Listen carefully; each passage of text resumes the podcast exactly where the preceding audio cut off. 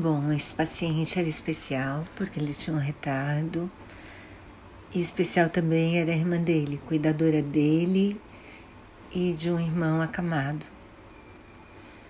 E acho que vale a pena pensar nesse monte de cuidadores de cuidadores anônimos que existem no país. Afinal, quem cuida dos cuidadores?